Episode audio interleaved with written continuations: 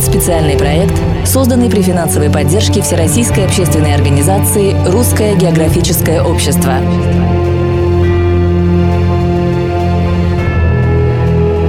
Российские экспедиции.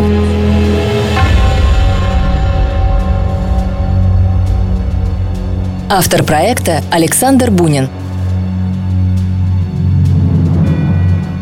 Информационный партнер – журнал «Вокруг света».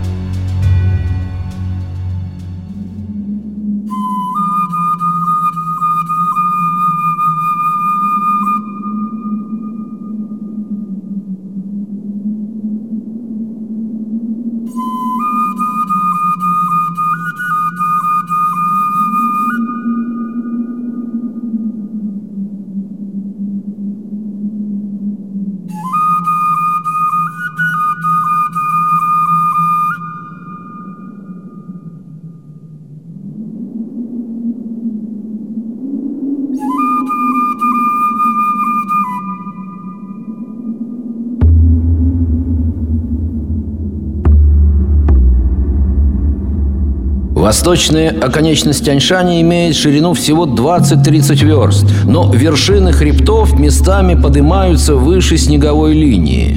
С севера Тяньшань представляется огромной крутой стеной. Подножие северного склона занимают полупустыни и степи, затем появляются густые хвойные леса, которые одевают горы, а выше – субальпийские и альпийские луга –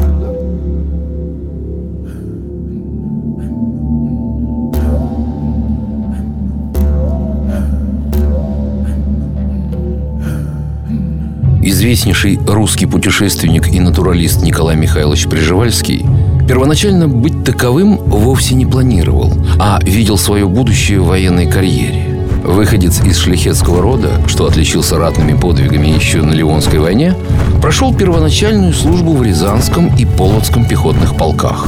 Получил офицерский чин, затем отучился в Николаевской академии генштаба, по окончании которой отправился в Польшу, где после подавления мятежа преподавал историю и географию в местном училище. За время пребывания в Варшаве у молодого офицера и проснулся искренний интерес к науке постижения Земли. Там им был составлен учебник географии, заслуживший полное одобрение со стороны специалистов. Пржевальский долго добивался перевода в Сибирь для изучения ее необъятной природы.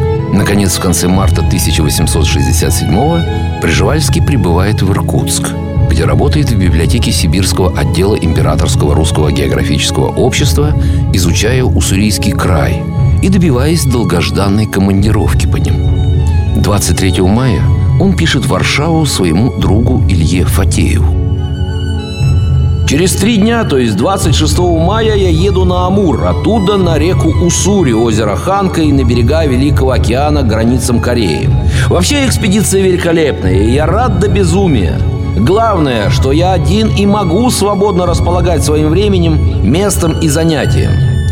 Да, на меня выпала завидная доля и трудная обязанность исследовать местности, в большей части которых еще не ступала нога образованного европейца. Тем более, что это будет первое мое заявление о себе ученому миру. Следовательно, нужно поработать усердно. Николай, Погрузи в телегу еще четыре лопаты и несколько холщовых мешков. Да не забудь захватить с тыльного входа коробки, что я пометил крестом. И аккуратно с ними, там дробь и прочие оружейные запасы. Не побей коробки с компасами и термометрами. Слушаюсь, Николай Михайлович, все исполню. В аккурат рядышком положу и соломы меж ними напихаю. Во, про солому это ты верно подметил? Смышленый ты, Николай. Выйдет из тебя толк, дай на то, Господи.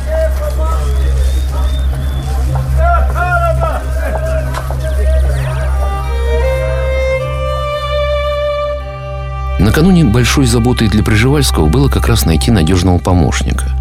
В одиночку отстреливать животных, препарировать их, собирать и засушивать растения, а кроме того вести метеорологические наблюдения, прокладывать маршрут, описывать саму местность, не говоря уже о выполнении служебных обязанностей, конечно, было совершенно невозможно.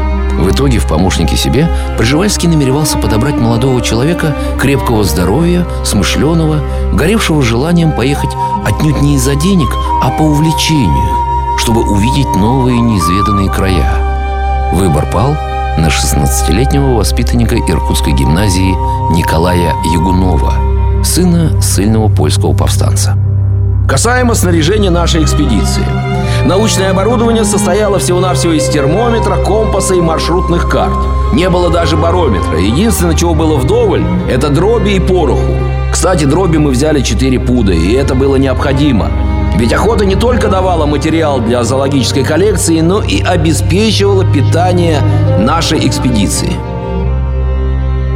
Уссурийская тайга произвела на Приживальского незабываемое впечатление – в отличие от довольно однообразных сибирских флоры и фауны, здешние виды были совершенно необычайны. Исследуя берега Уссури, Пржевальский знакомился также с жившими здесь казаками и написал специальную статью о бедственном их положении. Вскоре, преодолев почти полтысячи километров, путешественники прибыли в станицу Буссе, откуда по реке Сунгачев дошли до озера Ханка. Первое, что бросается в здешних местах в глаза, это обширные заросли лотоса и исключительное обилие и разнообразие рыбы. Лотос орехоносный, по латыни нелюмбия. Он встречается в России, в дельте Волги, в Закавказье и на Дальнем Востоке. Это водное растение – близкий родственник гвианской царственной Виктории. Разве только ею уступает место по своей красоте. Чудно впечатление, производимое, в особенности в первый раз озером, сплошь покрытым этими цветами. Огромные, больше аршина в диаметре, круглые кожистые листья, немного приподнятые над водою, совершенно закрывают ее своей яркой зеленью. А над ними высятся на толстых стеблях сотни розовых цветов, из которых иные имеют шесть вершков в диаметре своих развернутых лепестков. Три летних месяца 1869 года Николай Михайлович посвятил изучению долин рек, впадающих в озеро с юга и запада, а также отысканию южных путей сообщения, как водных, так и сухопутных. Переплыв на пароходе озера, Приживальский 7 августа вновь очутился у истоков Сунгачи, откуда начинал свои исследования. На следующий день он должен был ехать на Уссури, спуститься к Амуру, а затем к Иркутску домой. Экзамен на путешественника был сдан – в начале октября Приживальский прибывает в Иркутск, где получает приказ о переводе в генеральный штаб.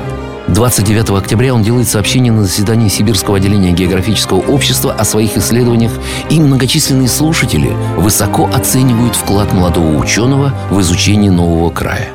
Сразу после отчета о путешествии Приживальский представил в географическое общество предложение об экспедиции в Центральную Азию. В этом его энергично поддержал русский географ и известный общественный деятель Петр Петрович Семенов-Тяньшанский. Совет общества одобрил проект экспедиции и обратился в военное министерство с просьбой о командировании Приживальского в Северный Китай на три года и о соответствующем снаряжении экспедиции. Министерство отзывается на просьбу географического общества и назначает в помощники Пржевальскому одного из его бывших учеников, подпоручика Михаила Александровича Пыльцова, человека, соответствовавшего требованиям экспедиционной работы.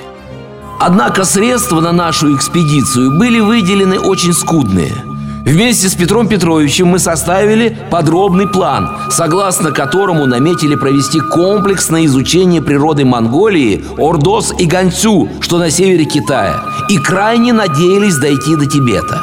Нельзя сказать, что до нас здесь никто не бывал, но среди купцов и дипломатов, кои были в основном количестве, не было натуралистов – даже немец Фридрих Рихтгофен, много сделавший для изучения геологии Китая, не доходил в Центральную Азию. В начале ноября 1870-го, проехав всю Сибирь на почтовых лошадях, Приживальский и Пыльцов прибыли в забайкальский город Кяхту, через который велась торговля России с Китаем. Отсюда, взяв казака Бурята в качестве переводчика с монгольского, наняв верблюдов и телегу, путешественники отправились в свою первую зарубежную экспедицию. Она получила название «Монгольской», так как большая часть пути, в особенности на первом и последних этапах, проходила по землям, населенным монголами. Преодолев за неделю 300-километровый путь от Кяхты до главного города Монголии Урги, ныне это Уламбатор, в своих записях Николай Михайлович отмечал, что природа Кяхты и Урги очень сходна с Забайкальем. Средневысотные горы, обилие лесов и вод, те же превосходные луга на пологих склонах. Южнее Урги путешественники вступили в восточную часть пустыни Гоби, так называемую Монгольскую Гоби.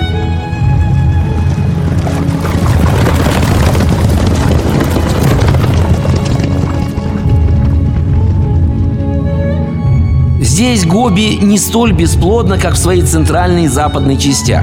Растительность имеет скорее полупустынный характер. Монголы пасут отары овец. Но даже тут она производит совершенно безотрадное впечатление своим однообразием и неприветливостью. Поверхность пустыни преимущественно волнистая, покрыта крупнозернистым гравием и мелкой галькой, местами полосами желтого сыпучего песка. Деревьев и кустарников здесь нет, растет лишь редкая трава. Из птиц мы встречали воронов, быстрокрылых пустынников и многочисленных монгольских жаворонков, подражающих пению различных птиц. Кстати, вороны в Монголии смелы и даже нахальные. Они воруют у путешественников пищу и расклевывают горбы у наших верблюдов. Первый этап экспедиции продлился почти полгода. В полевых условиях путешественники ознакомились с природой восточной части Монголии и северо-восточного Китая. И, главное, освоились с непривычной обстановкой, выработав приемы работы в малозаселенной и иноязычной стране. В начале мая 1871-го, переформировав отряд, Приживальский выступил в новый поход. На этот раз он отправился в еще неизвестные науке края – в Ордос, к изгибу реки Хуанхэ. Караван состоял из восьми верблюдов, двух лошадей и собаки Фауст. Приживальский с Пыльцовым ехали на лошадях, казаки на верблюдах. Экспедиция двинулась на запад по холмам, а затем вдоль северного подножия гор Иншань. Не имея проводника, они ехали, следуя советам местных жителей. Большие сложности пришлось испытать из-за незнания китайского языка и подозрительности местных. После войн Китая с Францией и Англией – здешние жители с большой осторожностью относились ко всем чужеземцам. Порядок наших вьючных хождений всегда был один и тот же. Мы с товарищем ехали впереди своего каравана, делали съемку, собирали растения или стреляли попадавшихся птиц. Вьючные же верблюды, привязанные за бурундуки один к другому, управлялись казаками – один из них ехал впереди, вел в поводу первого верблюда, а другой казак вместе с проводником-монголом, если таковой у нас был, замыкали шествие. Так идешь, бывало, часа два-три по утренней прохладе. Наконец солнце поднимается высоко и начинает невыносимо жечь. Раскаленная почва пустыни дышит жаром, будто из печи. Становится очень тяжело, голова болит и кружится – Пот ручьем льет с лица и со всего тела, и ты чувствуешь полное расслабление и сильную усталость. К середине июня путешественники достигли города Баотоу, близ которого переправились на плоскодонных баркасах через Хуанхэ и вступили в Ордос, большое пустынное плато Центральной Азии, издавна считавшееся прародиной тюрков. Шел первый год долгой трехлетней экспедиции Приживальского.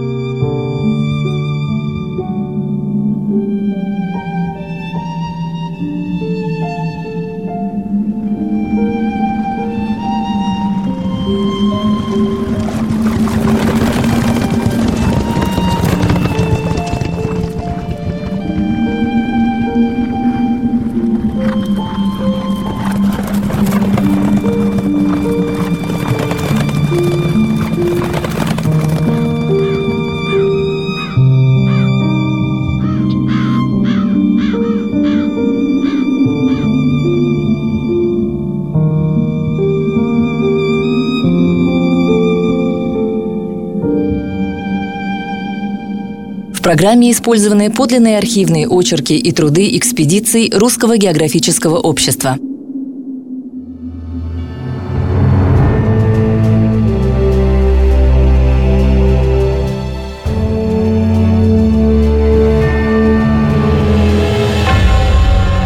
Проект создан радиостанцией «Серебряный дождь» при финансовой поддержке Всероссийской общественной организации «Русское географическое общество». Автор проекта Александр Бунин. Информационный партнер – журнал «Вокруг света».